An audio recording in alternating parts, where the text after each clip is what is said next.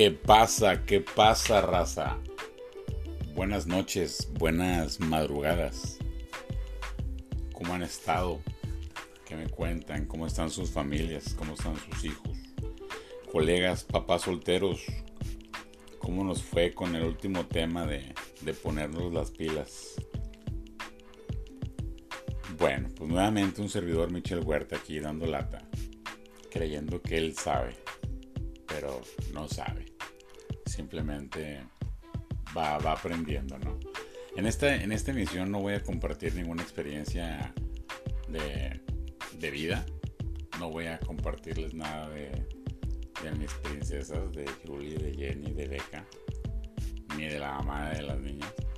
En, este, en esta emisión voy a compartirles un tema que me compartió mi señora madre. Es una, este, un estudio que realizó un psicólogo, el cual no encontré el nombre pero pues que es bastante interesante y, me pareció importante compartirlo con ustedes. ¿no? Es, un, estudio eh, en cómo, cómo, poder este, llevar el, proceso de, de, cómo, cómo, acompañar a los niños en, lo que es la ausencia o el abandono de, papá o, o de mamá. ¿Sí? Si es bien sabido que la paternidad o la maternidad eh, no siempre es una tarea que se emprende de, a dos. Si bien requiere, claro, de la unión de dos personas este, para que esto pueda materializarse. Pero pues a veces ocurre que por razones muy variadas, eh, un padre una madre, a fin de cuentas termina quedándose solo, ¿no? Se queda sin su compañero de vida. Este, y pues le tiene que dar para adelante en esta hermosa pero compleja experiencia, ¿no? De, ser papá o mamá. Eh, cuando te toque ahí este, explicarle a, tu niño, a tu niña, colega papá soltero, si te toca a ti, y pues mamás, si les toca a ustedes, pero pues más que nada yo creo que va para nosotros, ¿no? Que, que a veces no es tan fácil poder tener el tacto poder este, expresarnos de una manera tranquila, suave.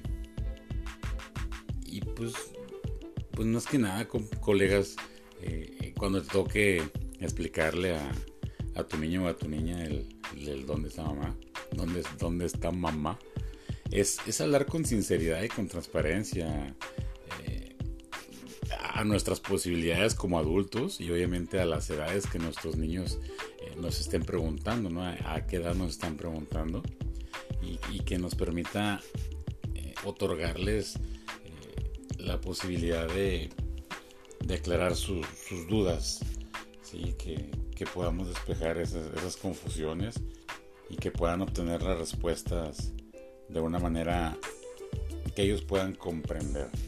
¿sí?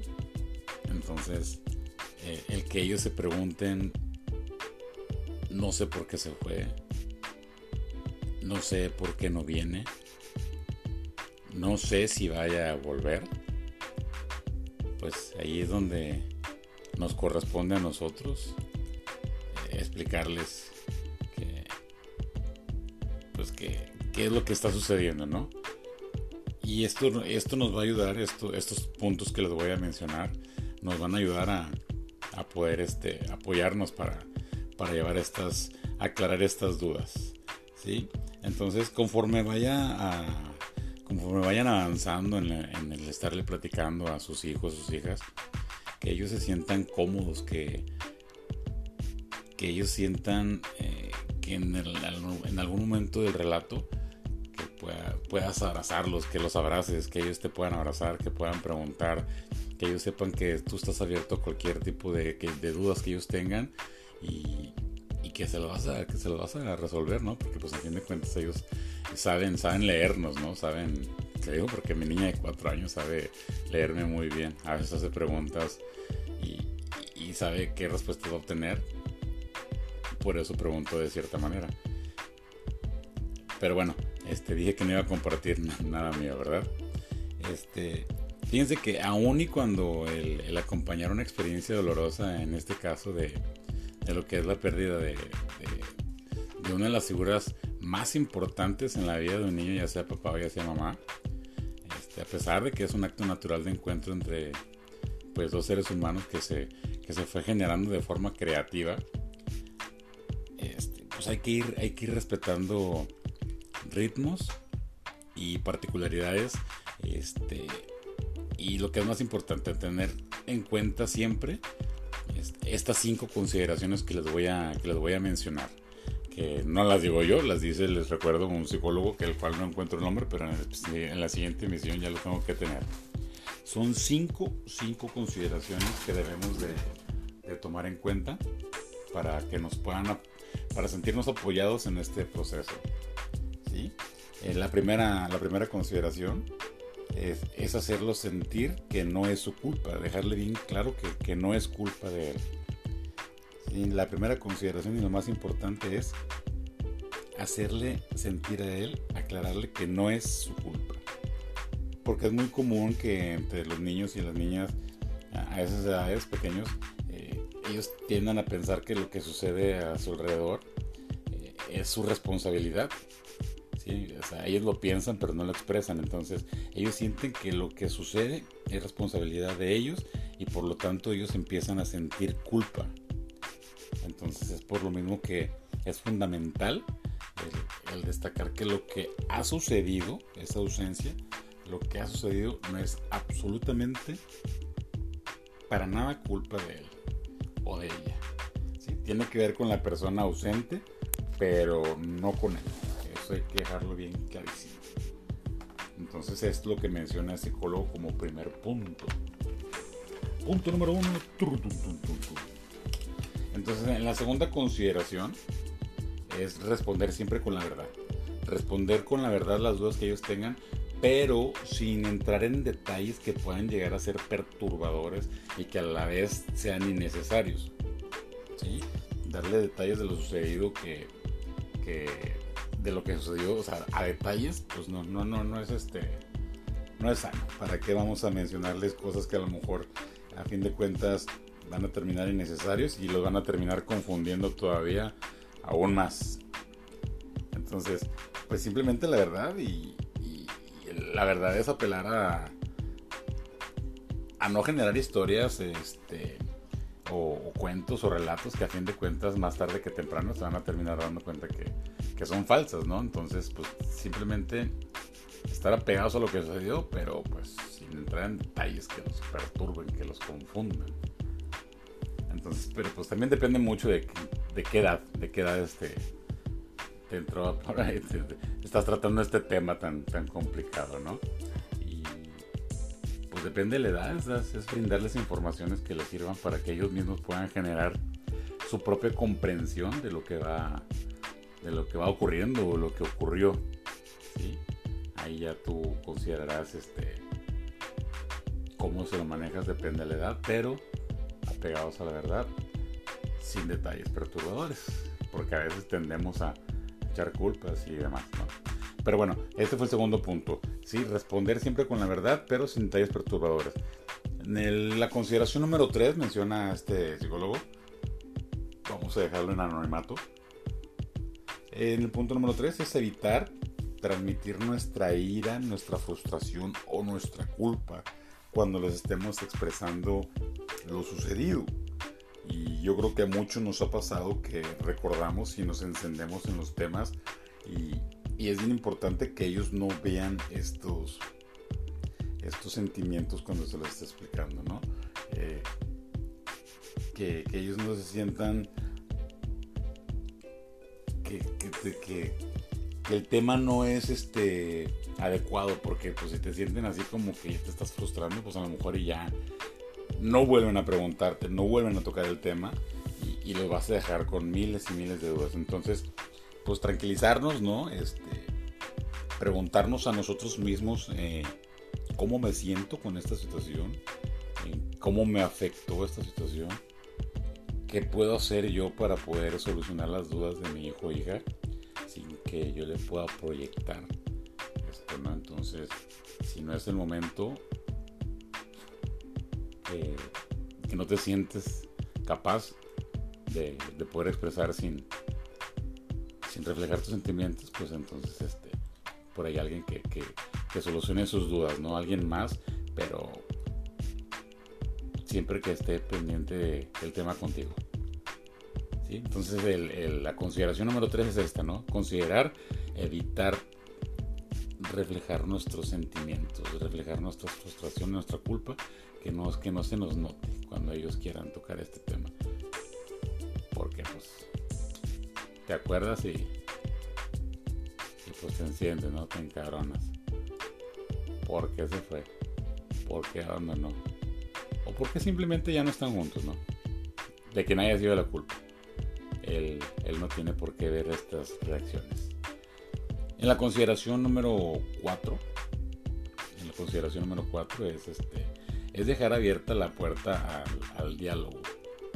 Si no terminaste el tema, que, que le puedas hacer saber a tu hijo que en el momento que él quiera regresar a platicar y seguir con el tema y si tiene más dudas, pues que él te pueda buscar en cualquier momento, ¿no? Es este, dejar abierto ese, acceso a, más preguntas, ¿no? A, otros relatos que él pueda llegar contigo y aclarar sus dudas, su, sus pensamientos, sus interrogantes, para que él, conforme vaya creciendo, este, vaya, teniendo este, se, le vaya aclarando más este, este panorama recuérdate muy bien de que un relato, un relato estático, si tú le platicas, si le das un relato estático, un relato en el cual ya no dejes tema para, para después, un, un relato, una historia cerrada, así de que ya, ya no le puedas agregar nada, eso puede ser tan, tan dañino como, como el mismo silencio, ¿no? que no le contestes nada, porque pues, al igual que este, no, no dejas espacio a que él mismo pueda, pueda hacer que, que se apropie de su historia, que él mismo pueda generar su comprensión. Es bien importante que ellos, que ellos sientan que, que pueden volver a preguntar cuantas veces necesiten, cuantas veces sea necesario, pero pues si les cierras el tema, si, les das este, una, una versión tuya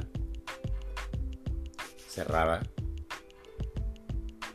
por, por cómo te sientes, pues yo creo que sí lo dejas este, con bastantes dudas, ¿no? Entonces la idea pues es aclararlas porque él tiene que saber a qué sucedió, siempre y cuando te digo que lo podamos este, hacer conforme a la edad